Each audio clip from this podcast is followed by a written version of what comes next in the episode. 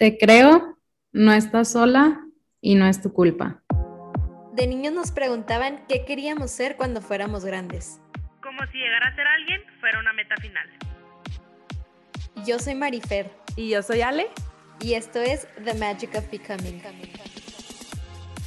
Creemos en la magia de nunca dejar de aprender.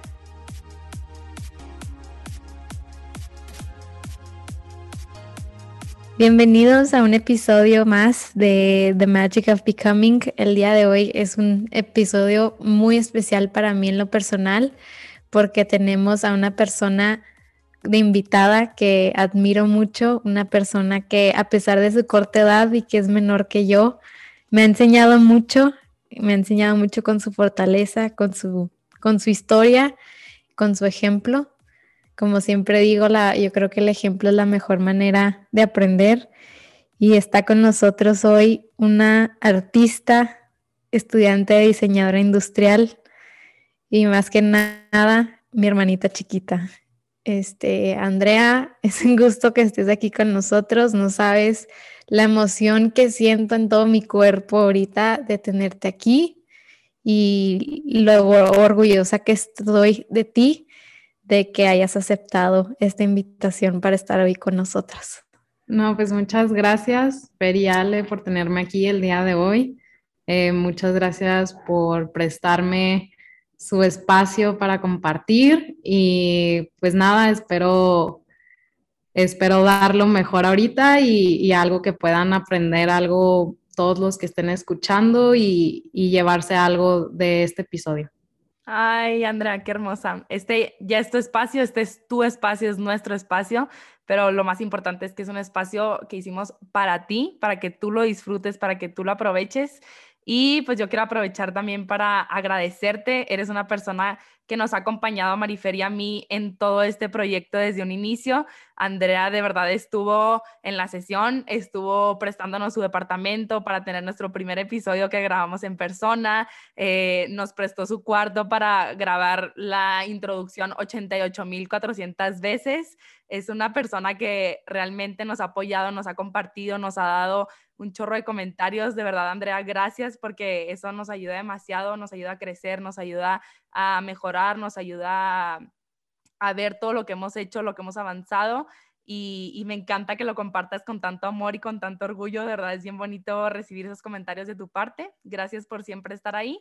Y pues es bien bonito tenerte aquí y aprovechar este espacio para que pues que nos compartas un poquito más de ti y de tu historia. A mí me, me encantaría que, que empecemos por que te presentes. O sea, ¿quién es Andrea? Ahorita Marifer, pues claro que dijo un poquito de ti, pero tú cómo te describes con los demás? Pues, no, bueno, antes que nada, antes de describirme, eh, la verdad es que estoy muy orgullosa de ustedes y la más quiero también darme el espacio de decirlo. En los últimos episodios en donde ustedes se, se entrevistaron mutuamente, la verdad es que mi admiración creció mucho más y ha crecido durante todo este proceso. Pero bueno, eh, yo me describo como artista, eh, me gusta mucho pintar, bailar, eh, diseñar, me gusta mucho cantar a todo pulmón, soy una persona que canta feo, pero le encanta cantar. me considero auténtica o al menos eso intento ser todos los días y una persona honesta. La verdad es que yo creo que la honestidad es este a veces uno de mis valores más fuertes y a veces algo que también tengo que aprender a, controlar, a cuándo ser o cómo decir las cosas de una manera más honesta. Eh, pero me encanta crecer y aprender eh, me encanta aprender sobre el liderazgo, sobre la espiritualidad. Eh, hay muchos temas que me interesan, este, pero pues más que nada sigo creciendo y aprendiendo todos los días, entonces Andrea va evolucionando. Siempre, siempre estás aprendiendo, eso lo puedo eh, corroborar yo o afirmar. pero, Andrea, este, me encantaría que comenzáramos porque nos cuentes tu historia, eh, la razón por una de las razones por las que te invitamos a este espacio con, con una misión muy, muy en mente que tienes tú de grabar este episodio, que tenemos las tres de también de grabar este episodio juntas. Bueno, mi, mi vida tiene muchas historias. La verdad, quien me conoce sabe que me encanta contar historias de viajes, historias de mucho tipo, pero hay una que me ha marcado mucho y es pues a los 17 años, eh, no me gusta la palabra víctima, así que mm, vamos a descartarla del episodio. Eh, sobreviví un abuso sexual eh, por parte de una persona a la, creí, a la que yo creí confiar mucho. Y pues de ahí se desenvolvieron muchas cosas este, que pues yo creo que ahorita vamos a poder entrar más a fondo. Pero yo creo que a raíz de eso me he vuelto una persona más consciente del, del dolor de otras personas y pues tristemente y estoy muy agradecida, me ha creado conexiones con muchas mujeres que han vivido lo mismo y la verdad es algo que no le deseo a nadie, pero me ha traído a personas muy buenas a mi vida y me ha traído también muchas cosas buenas, si se puede decir, la verdad. Totalmente. Creo que creo que las personas más bonitas llegan en el momento correcto, más que nada, eh, más que la situación, creo que para acompañarte, para estar para ti, para enseñarte. Y eh, algo que, me surgió ahorita, eh, todo este lado artístico que compartes, que siempre has compartido, que pintas, que bailas, que ha sido como, yo desde que conozco a Andrea, es, es algo que he visto mucho en ti. ¿En qué momento empezó ese gusto por, por, por el arte más que nada?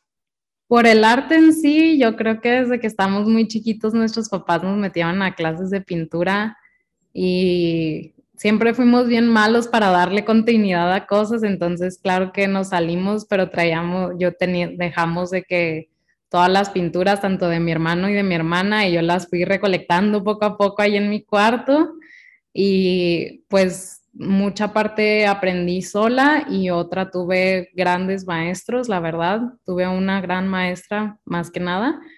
Y, pero yo creo que empecé a expresar más lo que sentía después de lo que me pasó, porque fue un gran escape del dolor. Era otra forma de expresar cómo me sentía, este, sí, de, desahogar mi enojo con el mundo por medio de un baile, por medio de, rap, creo que hasta aprendí a rapear un poquito, este, por medio del arte, o sea, aunque, por ejemplo, allí hay pinturas en mi casa que al principio me daba, pues, como risa, porque yo me iba de la casa y cuando regresaba las pinturas mi mamá las había volteado o bajado del lugar en donde yo las había dejado porque estaban como que muy públicas y a mi mamá le daban como mucha tristeza porque yo lo que reflejo en el cuadro en ese momento es soledad, o sea, en verdad me sentía muy sola.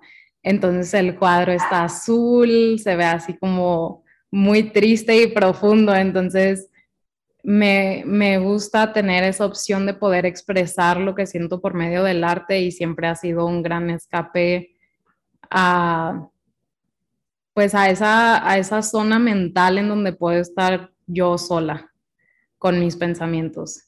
Igual y meditar todavía no, no le agarro bien el hilo, pero pintando ahí, ahí me escapo. Claro, pero creo que todos tienen como su momento para sacar esos sentimientos. Y a mí me llama mucho la atención que lo has logrado hacer a través del arte. O sea, y de verdad me impresiona mucho porque es algo que, a ver, nunca he experimentado, entonces me intriga demasiado. Y, y ahorita, Andrea, compartes, eh, sucedió esto a los 17 años y en qué momento empiezas tú a ser consciente y empezar como este proceso de sanación. Creo que hay, hay demasiado en, en este proceso, pero ¿cómo, ¿cómo empieza? O sea, eh, ¿lo empezaste literalmente en el arte o viviste otras situaciones después o, cómo, cómo empezaste a sobrellevar esto, esta situación? Pues mira, la verdad es que el, el tema de abuso sexual sigue siendo eh, muy tabú por alguna razón en, en, muchas sociedades. Ahorita, gracias a Dios, ya no es el 2017, porque cuando a mí me pasó, yo buscaba en Google de que, qué es una violación sexual, porque ni yo misma me creía. O sea, yo en verdad tardé como dos semanas en darme cuenta de que había sido abusada, porque yo decía de que, bueno, es que sí me pasó esto, pero no fue como en las películas, o sea, no estaba yo a la mitad de la calle a medianoche, este, mitad vestida, porque así lo ponen en las películas, es cómo te vistes, dónde estabas, qué estabas haciendo, y no es cierto. O sea, más de la mitad de los abusos son por gente que conoces, que confías, por familiares incluso. Entonces, tardé mucho en darme cuenta de lo que me había pasado y al mismo tiempo estaba viviendo esto de estoy lejos de mi casa porque en ese momento estaba de, de intercambio. Estoy lejos de mi casa, ¿a quién tengo que me pueda apoyar, que me pueda decir de que igual y si te pasó esto? Porque y no juzgo a nadie de, este, de las personas que estaban en mi alrededor en ese momento, pero no tenían los recursos que espero ya tengan hoy en día. Y pues yo a la hora de llamarle a mi mejor amiga fue como que no, pues me pasó esto y esto y esto y ella de que no, pues yo considero que la culpa igual lo tienen los dos porque tú lo dejaste pasar al cuarto y pues él no se detuvo. Entonces era así como que pues ya a los 17 años súper ignorante, sin encontrar nada en internet. O sea, en verdad el único apoyo que encontré en internet fue un psicólogo cristiano que me dijo de que no es tu culpa, este, Dios te ama, ahora reza este, esta parte de la Biblia. Entonces, o sea, la verdad es que mi proceso fue difícil porque yo no entendía lo que me estaba pasando y pues no puedes sanar algo hasta que no entiendes qué es lo que está sanando. Entonces yo creo que fue como cuatro meses después hasta que llegué a mi casa, hasta que hablé con mi mamá, hasta que fui al psicólogo. Todavía en el psicólogo yo traía unas ideas bien raras, o sea, de que no, es que sí fue mi culpa y es que como que me estaba echando mucho yo la culpa. Y este, y pues no, tampoco puedes sanar mientras te sigas culpando de las cosas, de los hechos, de lo que no puedes controlar.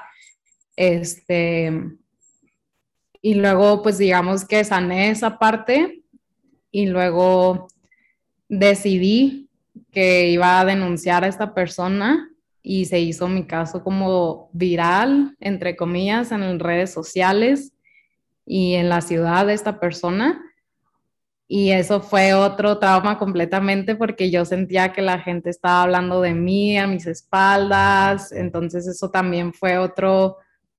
Siento que cuando, cuando me pasó esto a los 17, se crearon como unas 10 voces en mi cabeza, ¿no? Okay y todas estaban diciendo, una estaba diciendo así como que no, pues ya corre, o la otra de que no, pues que les valga lo que piensen, que te valga lo que piensen, tú haz lo tuyo.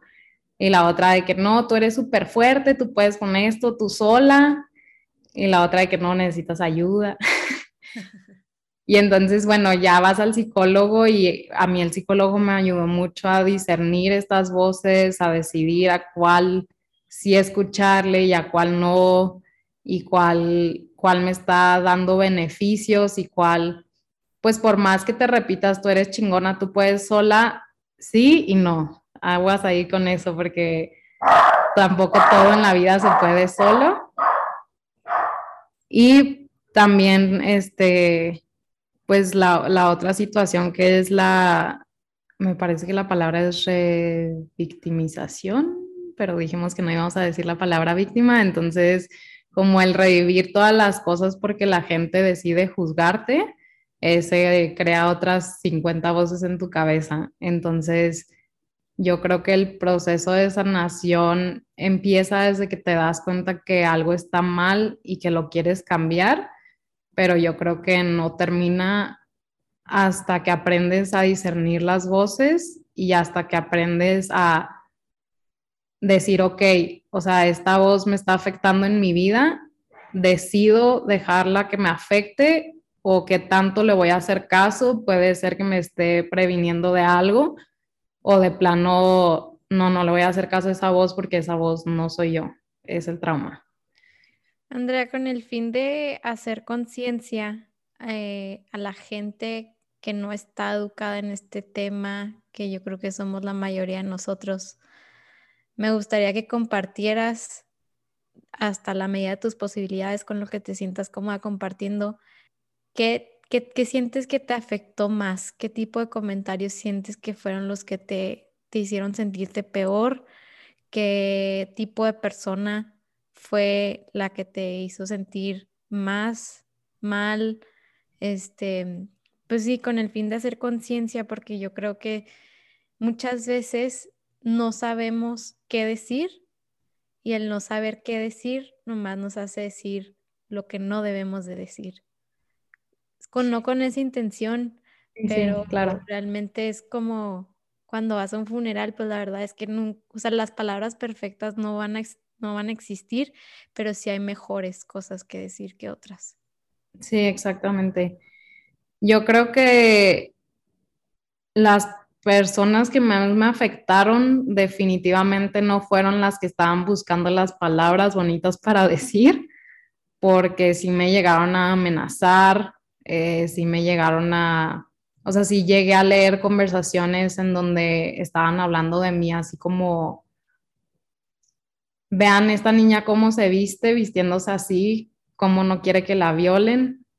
Eh, comentarios muy feos llegué a leer de mí este, pues les digo, llegué a recibir amenazas, este, perdí muchas amistades,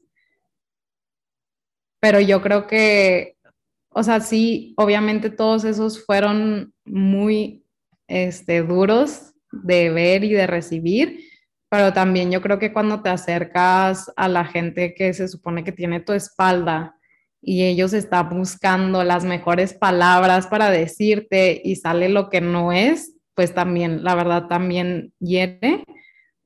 Este, digo, aquí no andamos para ventanear, para ventanear a nadie, pero pues sí hay que aceptar que las cosas se pudieron haber hecho de una mejor manera. Este, por ejemplo, y es solo un ejemplo, este, yo cuando le compartí a mi mamá lo que me había pasado, su primera reacción fue, ¿y por qué no peleaste?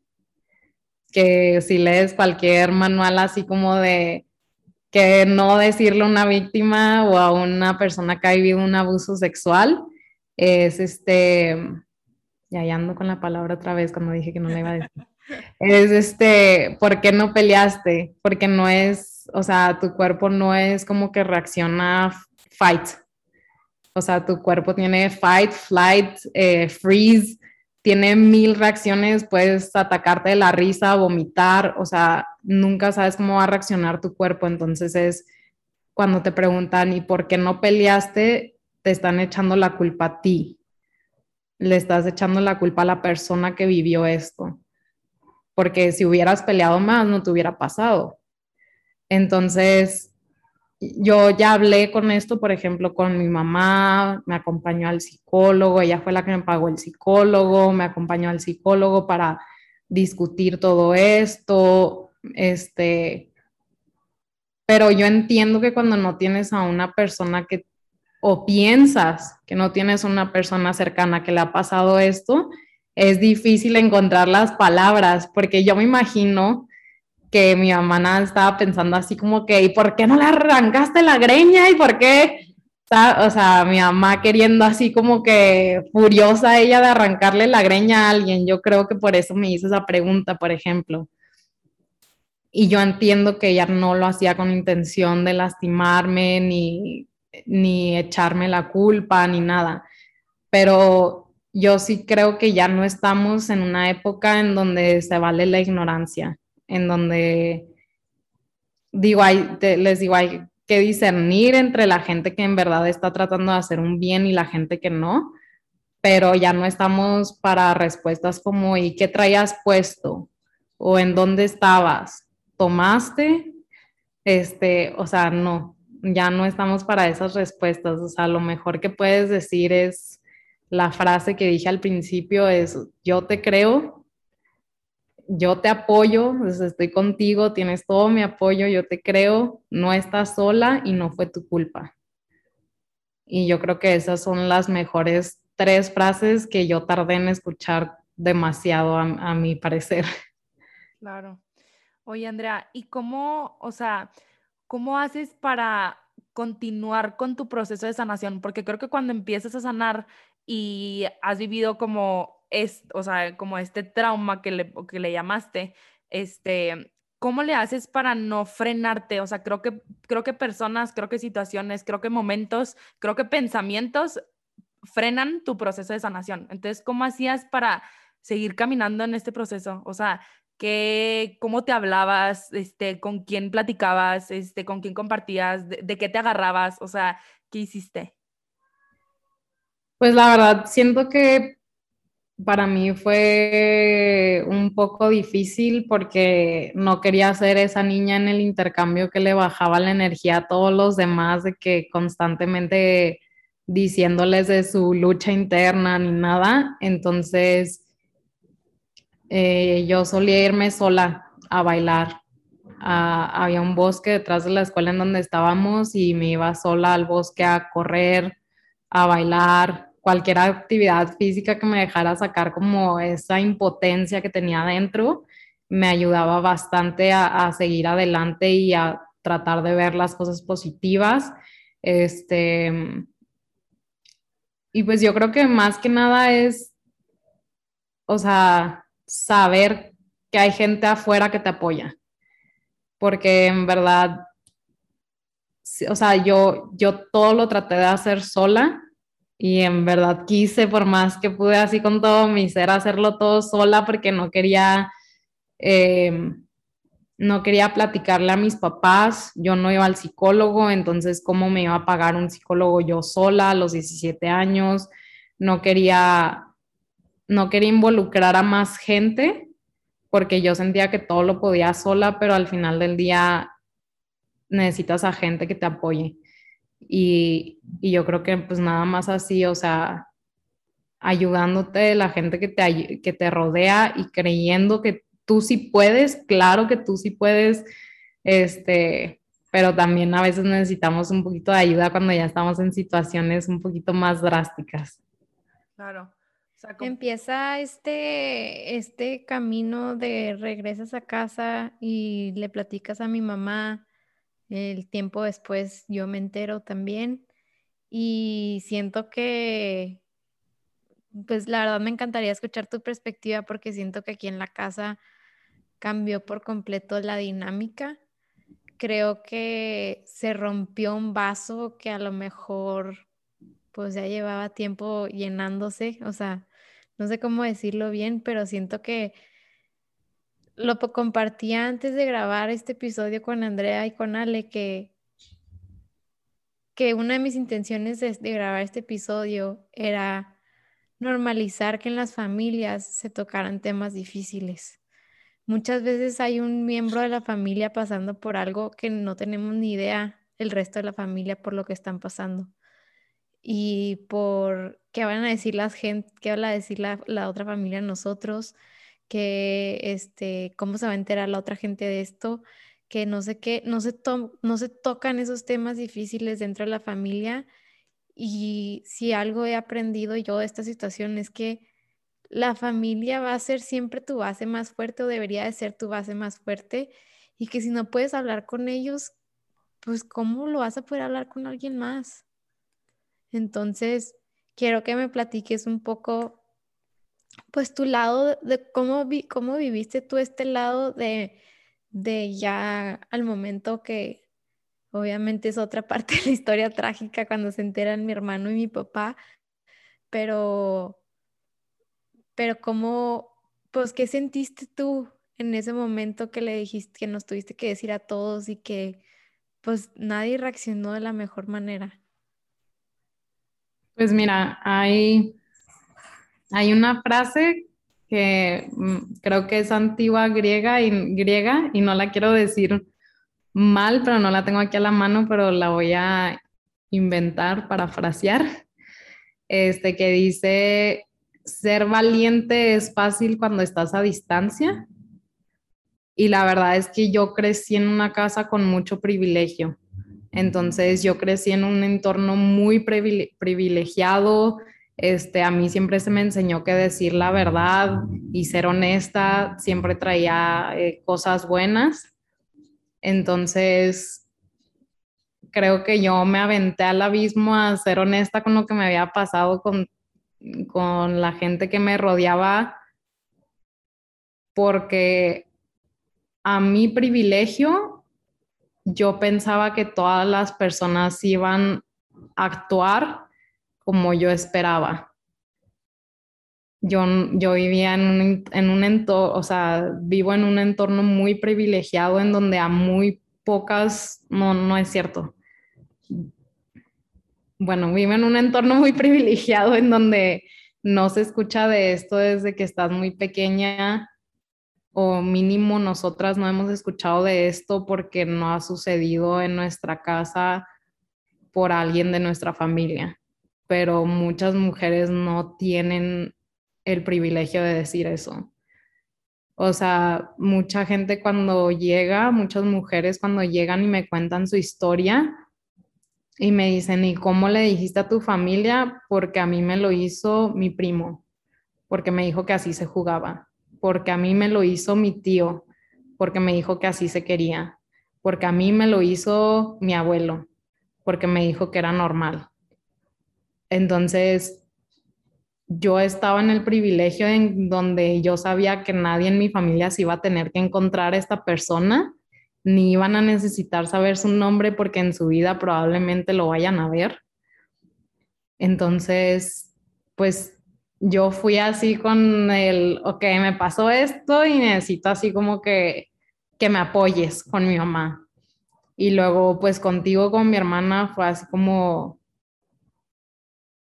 honestamente no era como que lo quería andar anunciando por azoteas en el momento y que la verdad luego sí, porque siempre quise compartir lo que me había sucedido, pero mi mamá al principio era de la mentalidad de es que esas cosas no se hablan, porque esas cosas son para la familia y son privadas.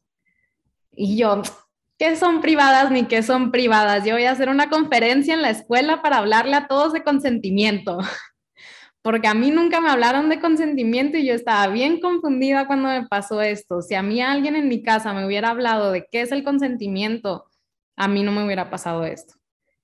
Y muchas de las historias que llegan y me cuentan, no les hubiera pasado eso si alguien de chiquito se hubiera tomado el tiempo para explicarle a sus hijos el cuadrado privado, no me acuerdo cómo va, pero o sea, en verdad es muy importante en las casas hablar de lo que es el consentimiento, de lo que es y no es normal interacción entre hombres y mujeres o entre mujeres y mujeres, pero se tiene que hablar de lo que es y no es normal, porque si no puedes crecer tu vida pensando de, pues es que todos los hombres siempre me ruegan para tener sexo conmigo y siempre están duro y dale y duro y dale. Una vez que les digo que no, y siempre están, insiste, insiste, insiste y no se van hasta que lo logran. No, pues eso es normal.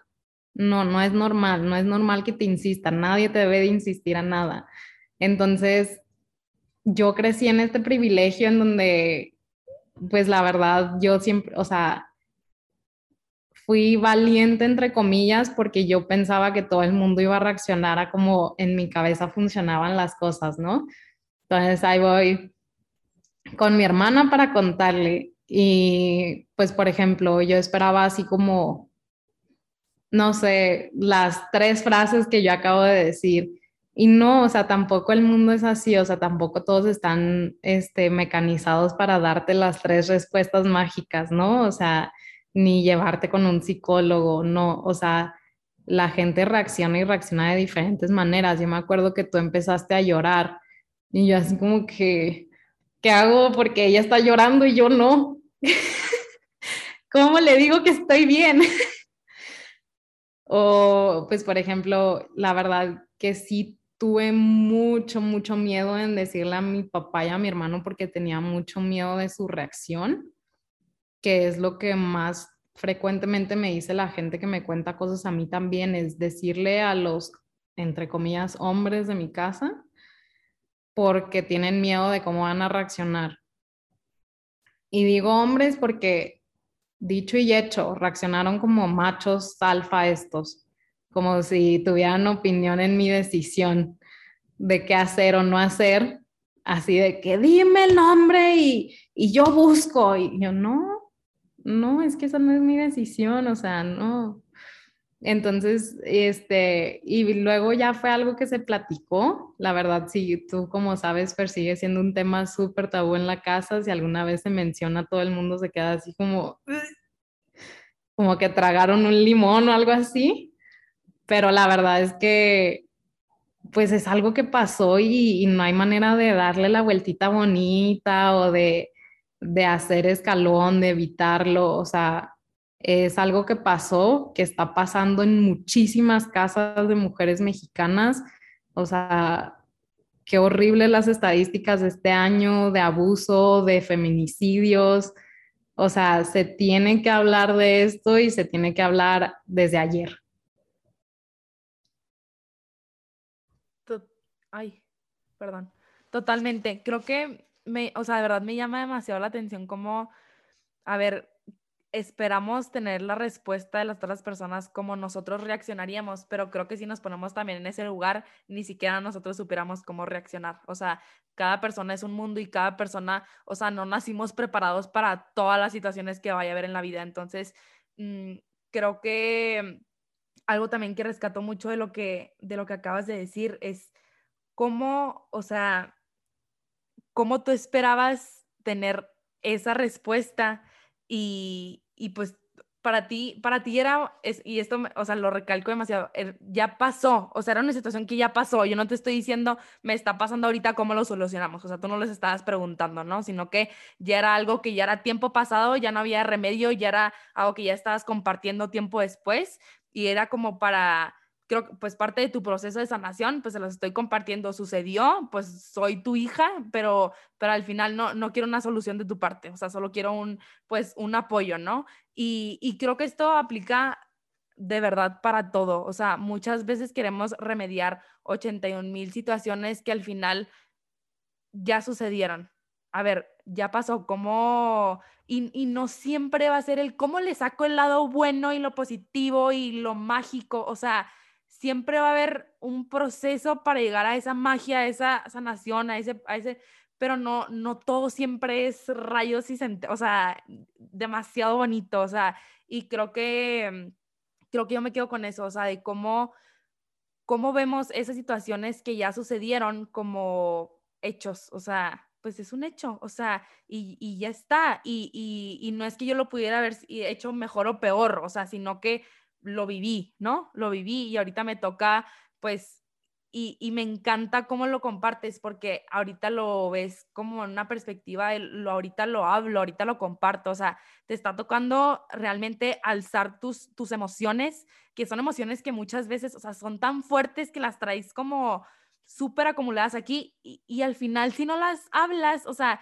se convierten en una enfermedad y, y eso le pasa a, a muchísimas personas y, y de verdad admiro demasiado cómo lo, cómo lo has afrontado, cómo lo has llevado, porque creo que para ti, que, creo que es parte de, o sea, creo que es parte también de, habrá momentos donde tu mente a lo mejor no logre como entender tanto o no sé o no sé cómo tú lo hayas visto, pero a mí me ha pasado como momentos fuertes que claro, no estoy comparando ni nada, pero cada persona vive como su momento fuerte y para mí cuando lo, cuando lo pienso, a veces ni siquiera lo asimilo, ¿sabes? Entonces como que tú nomás lo compartías y, ya está, ¿sabes? Entonces, de, de ese momento a hoy, ¿qué ha cambiado en ti? O sea, ¿qué es lo que has seguido aprendiendo para, para al final escuchar a las personas que han pasado por esto y, y seguir compartiendo tu testimonio? O sea, porque creo que...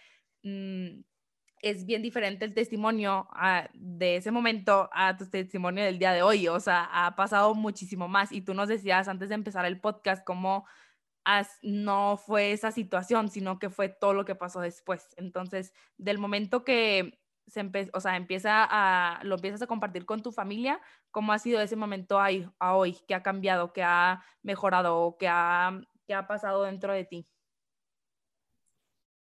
Eh, ay, pues muchas cosas, pero nada más quería antes de contestar tu pregunta decir que definitivamente, eh, o sea, que entiendo que la gente nunca va a reaccionar de la manera en que tú esperas y que para nada juzgo a las personas que en verdad estaban buscando la mejor manera y no la encontraron. Nada más quiero hacer eso muy claro porque si yo siento que alguna amiga hubiera llegado conmigo a los 16 años o a los 17 antes de que me pasara esto, yo vivía completamente en la ignorancia. Entonces también quiero decir que no, o sea, no juzgo a nadie de los que buscaron las mejores palabras si no las encontraron porque pues la ignorancia es bella hasta que no lo es. Este, pero bueno, respondiendo a tu pregunta, eh, pues bueno, yo después de contarle a mis papás, este, a mis hermanos, em, hubo como un tiempo así como de paz en mi cabeza.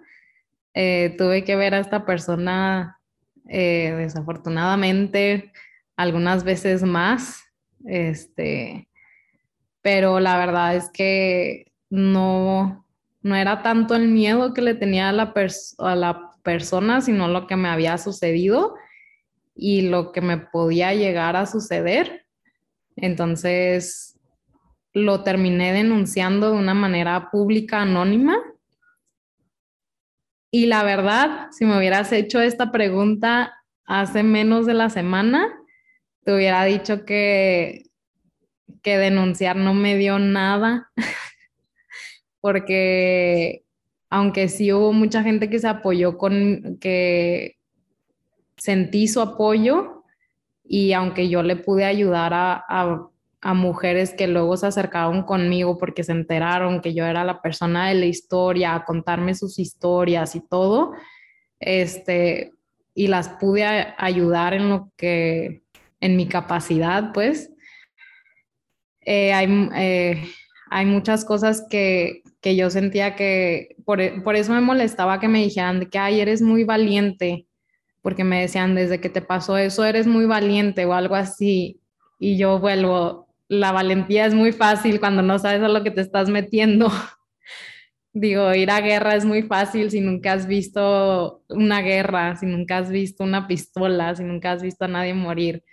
Entonces, pues, o sea, yo hice la denuncia sin saber qué podía pasar y nada que se hace viral. Y esa persona empieza a compartir un video que me tomó esa noche en ropa interior, siendo este un delito que se considera pornografía infantil porque yo tenía 17 años. Eh, se vuelve a hacer, se hace viral, siendo que todo el mundo está hablando de mí, me siento en un restaurante y me toca la feliz casualidad de que hay niñas atrás de mí hablando de mí sin saber que soy yo, mencionando mi nombre, mi historia sin saber que era yo. Este, gente en los pasillos hablando de mí, discutiendo sobre si, si yo decía la verdad o no, sin saber que era yo. Entonces, la verdad es que crecí mucho porque aprendí a desapegarme de la gente que, que en verdad no está ahí para ayudarte porque mucha gente así como, no, es que ve, están diciendo de ti en esta conversación esto, pero no digas que fui yo el que te dije porque esa gente que te ayuda a medias no es tu amigo.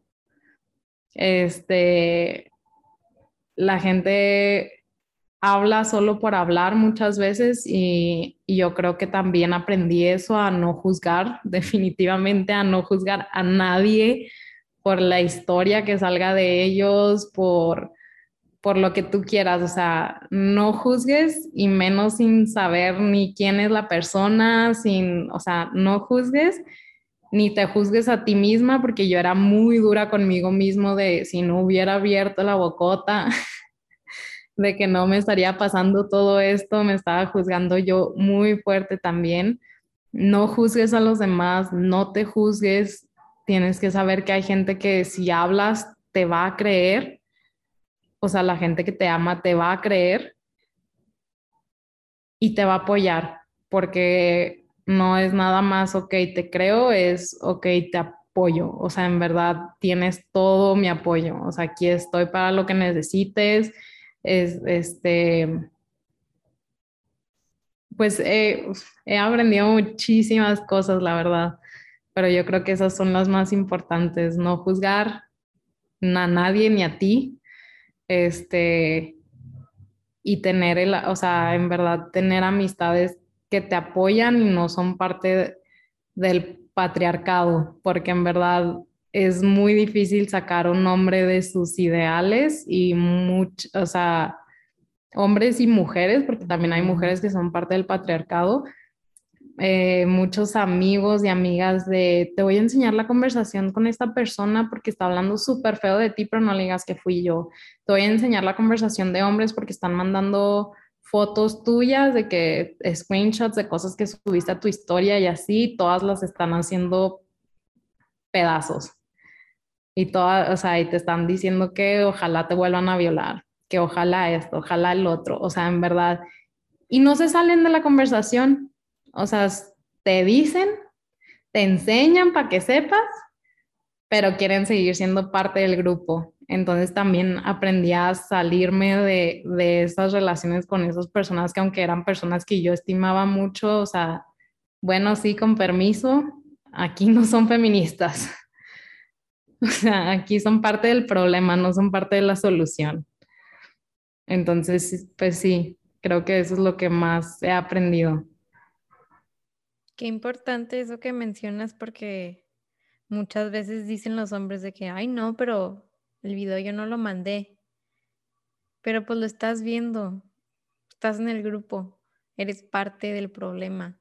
No porque no estés, o sea, no porque no estés mandándolo tú, no significa que no eres parte del problema. Si hay gente consumiéndolo, eres parte del problema. Entonces, eso es una lección muy fuerte para todos porque cuántas veces, cuántas veces no opinamos de gente que ni conocemos y ni sabemos. Y aunque sabemos y conozcamos, no somos nadie para hablar de la historia de los demás ni para opinar de los demás. Y no tenemos ni idea, ni idea el dolor que le podemos estar causando a esa persona. Sí, la verdad, sí. Sí, me dejan platicarles rapidito la anécdota de las niñas que estaban con mucha lástima sentadas detrás de mí. Estaba yo comiendo en el restaurante con el que en ese momento era mi novio y le digo, es que están hablando de mí acá atrás. Y me dice, no, es que estás muy paranoica, no están hablando de ti, estamos en un restaurante, ¿quién va a estar hablando de ti? Como que, ¿por qué? Y yo, es que te lo juro, están hablando de mí. Entonces me levanto y había, eran tres niñas, había un asiento libre llego y me siento y les digo, hola, buenas tardes, mucho gusto, me presento. Mi nombre es Andrea Martínez y a una se le abre los ojos así. Las otras dos así como, ay, ¿qué hace esta niña rara aquí? ¿De qué se vino a sentar?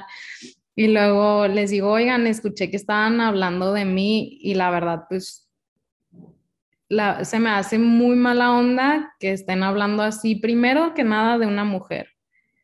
Segundo, que estén hablando a la ligera de algo que se considera como pornografía infantil, porque si leyeron bien el texto dice que tengo 17 años en el video, entonces no entiendo cómo ustedes como mujeres están hablando tan sencillamente de algo. Y segundo, pues no, no me conocen de que, porque están diciendo que soy una mentirosa, si yo me hubiera podido ahorrar todos los años que le invertí al psicólogo, al psicólogo con mi mamá. Este, o sea, en verdad, qué buena historia sería esa que hasta yo me quisiera contar, que no fuera verdad todo lo que me pasó. Y entonces se quedan así, luego de que la única que me reconoció me dice, es que te llamas igual que yo y por eso me acordé de tu nombre. y nada, se estaba hablando por hablar, o sea, por tener un chisme ahorita en la comida, pero jamás me imaginé que estaban hablando, o sea, que estar hablando de una niña de tal ciudad con un niño de tal ciudad, que el chisme viene de otra ciudad, y vas a estar sentada detrás de mí en un restaurante en Guadalajara. O sea, jamás, jamás lo pensé y la verdad, qué pena. Y las otras dos empezaron a llorar. No, no, no, se sentían súper mal, estaban súper avergonzadas, pero digo, qué mala suerte, pero yo creo que en su vida se les va a olvidar que no puedes estar hablando tan a la ligera de alguien que no conoces porque nunca sabes si literalmente estás en, o sea, aunque sea de otra ciudad. O que, o que conozcas, porque nunca sabes qué tanto estás afectando a esa persona solo por tener un chismecito para hablar durante la comida.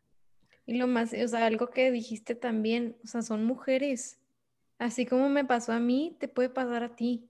Y yo creo que hay muchos hombres que también les pasan, porque hay muchos niños también chiquitos. O sea, es un problema mundial, es un problema serio, es un problema que está pasando. Y está pasando en todos lados, en todas las edades, hombres y mujeres. En México, muchas mujeres. Y al final también, o sea, de verdad está cañón como el juicio, o sea, el juzgar a otra persona es algo que de verdad creo que se toca demasiado últimamente y sigue siendo algo de todos los días. O sea, es demasiado fácil juzgar a alguien desde lo más mínimo hasta obviamente lo más grande y situaciones horribles y de verdad acabarte a una persona. Y, es, o sea, es demasiado como si te pones a, ser consciente de esto, es, es, algo de todos los días, de verdad. O sea, lo puedes encontrar en tu día a día, de verdad. Y, y creo que algo que, o sea, como que me quedo pensando de esta situación es que muchas veces por más fácil que sea juzgar y por más que podamos, podamos caer en esto, ¿por qué? Porque a lo mejor estamos dentro de un círculo donde se salió el tema, una persona que nunca ha sido tu favorita, pues es bien fácil decir algo, comentar algo, ¿no? O sea, desde lo más mínimo hasta lo más grande, ¿no? Y creo que, o sea, creo que con lo que yo me quedo de esto es que, a ver, si lo que tú vas a decir se lo puedes decir a esa persona a la cara y no la vas a lastimar, dilo. Y algo también que he aprendido es que si tú, o sea, si tú vas a sacar de al, o sea, algo de otra persona con una persona que no conoce a, a esa persona a la que estás hablando, ¿cómo, o sea, cómo tienes el privilegio de hablar de alguien, o sea, cuando la otra persona nomás se va a quedar con lo que tú le digas y no va a tener la oportunidad de conocer todo lo demás hermoso que hay en esa persona. ¿Por qué? Porque nomás se va a quedar con eso que le dijiste. Sea bueno, sea bonito, sea horrible, sea, ya sabes, entonces como que tenemos, tenemos ese poder enorme de compartir algo de una persona que es muchísimo más que solo un comentario o que solo una situación o que solo una experiencia o que solo un sentimiento. O sea, y de verdad seamos conscientes de esto porque es súper fácil eh, decirlo, pero es bien difícil ponerlo en práctica todos los días, o sea, porque es algo que está cañón, o sea, es facilísimo hacerlo. Entonces, qué cañón, o sea, qué cañón que te, que te tocó vivir esto. Este, y ya un poquito para empezar a cerrar, Andrea, ¿qué es lo que más, o sea, qué es lo que más ahorita dices, ok, eh, ya, ya pasó, ya lo, o sea, como que ya pasa, no quiero decir que ya pasaste lo más difícil porque creo que todo es parte de un proceso, pero ya que pasaste todo esto, ahorita, ¿con qué te quedas? O sea, ¿qué es lo que te, te llena ahorita? O sea, ¿con qué te llenas todos los días? ¿Con qué, qué, haces? ¿Qué haces para disfrutar realmente lo que, lo que eres tú y no lo que te pasó? Bueno, sí, la verdad, sí te soy muy honesta, sí hubo un tiempo muy oscuro, pero la verdad es que fue muy chiquito porque yo siempre he podido disfrutar de la persona que soy yo. Nunca me ha costado mucho estar sola. Creo que en ese momento le llamaba ir al Santísimo a rezar, pero era meditar. Y igual, este, para mí en ese momento era bailar y y gritarle al mundo, pero era expresar mis sentimientos de una manera. Este, igual en ese momento era agarrar un lápiz a una hoja y pintarla de rojo y hasta hacerle un agujero, pero era expresar mis sentimientos igual. Entonces, la verdad es que nunca dejé de disfrutar quién soy. A veces sí me arrepentía, decía, uy, Andrea, cierra tu bocota porque esto puede causar daños o así. O sea, sí, sí lo he pensado dos veces a veces pero muy a veces, la verdad, porque tengo, o sea, tengo esta así como necesidad de como decir las cosas. Entonces, este, yo creo que, que lo que más me ha costado ya después de que he pasado todo y así, que bueno, no, no creo que era como parte de tu pregunta, pero aún así este, me gustaría incluirlo, es saber identificar cuando, cuando me está afectando en algo en mi vida, por ejemplo, en, en relaciones o así. Este, creo que ya una vez superado todo y así, este, fui otra vez con mi psicóloga y me dijo algo que, hijo, al momento ya así como que lo que te dicen los psicólogos, que como que, uy, los quieres matar, pero luego lo piensas más de dos segundos de ese infierno que te causa adentro y luego dices, ok, si tienes razón, te voy a hacer caso. Me dice, es que Andrea Martínez está saliendo de su casa y agarra sus llaves y agarra su bolsa y agarra su abuso sexual y se lo lleva. Y yo así como que, ¿qué te pasa? ¿Cómo me estás diciendo eso? Y luego, ok, no, sí es cierto. O sea, hubo un periodo en donde estaba haciendo pura conexión bien seria con gente que había sido abusada también. Entonces, es aprender cómo estás dejando o no debes de dejar que estas situaciones guíen tu vida y cómo de que, Te ok, está ahí, ajá, está ahí, me pasó eso, pero no tengo que salir todos los días con mi bolsita, como, como me dijo mi psicóloga que al momento me lo dijo y yo, ¿qué, ¿qué le pasa? Y luego, ok, no, sí tienes razón. Entonces yo creo que es eso lo más como que ahorita que estoy así como que, ok, sales de tu casa, pero eso fue algo que pasó y no le tienes que estar o platicando a todo el mundo o buscando a gente así con quien conectar, o sea, es algo que pasó, pero no es algo que me define. Me encanta, bebé.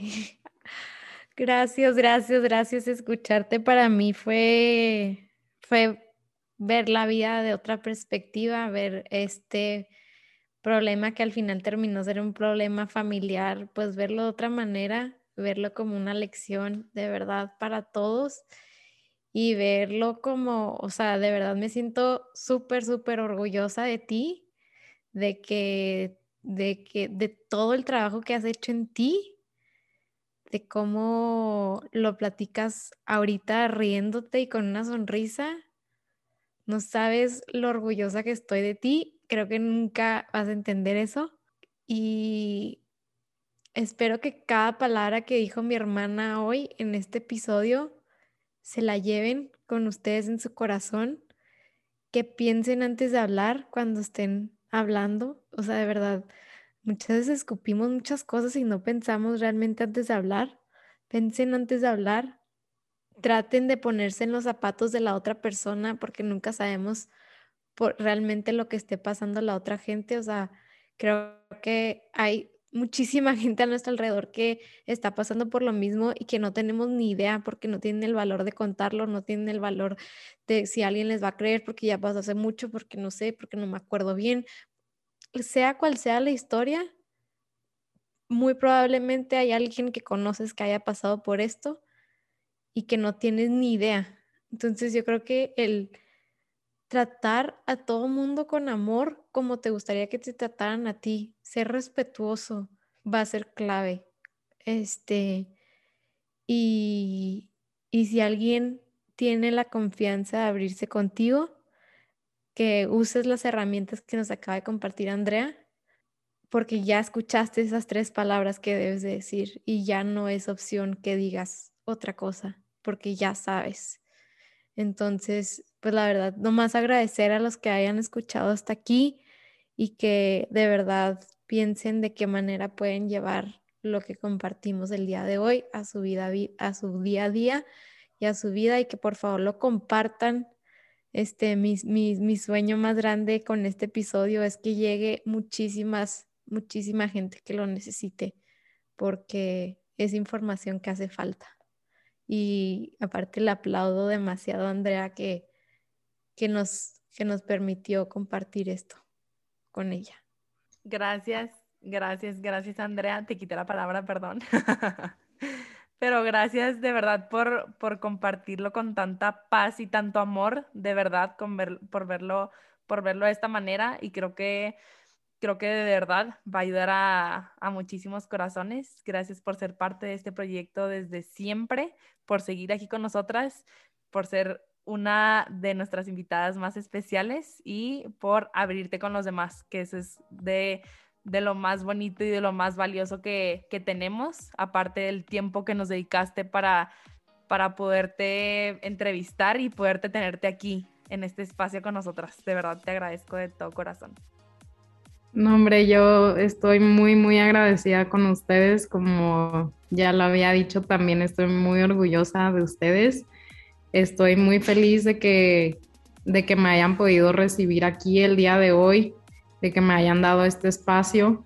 Y pues para cualquiera que esté escuchando este episodio, que ha vivido algo similar, este, no, mm, no tienen que tener el valor para compartirlo, pero sí para sanarlo, que, que yo creo que se lo pueden compartir nada más a una persona siendo su psicólogo, psiquiatra, lo que ustedes quieran.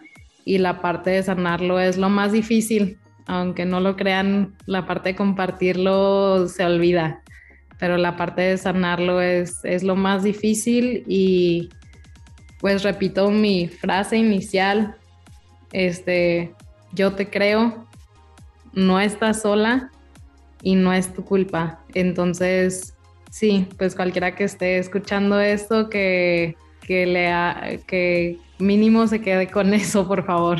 Claro. Si ha vivido alguna situación. Nos quedamos con lo más bonito de ti y gracias a todos por llegar hasta este momento.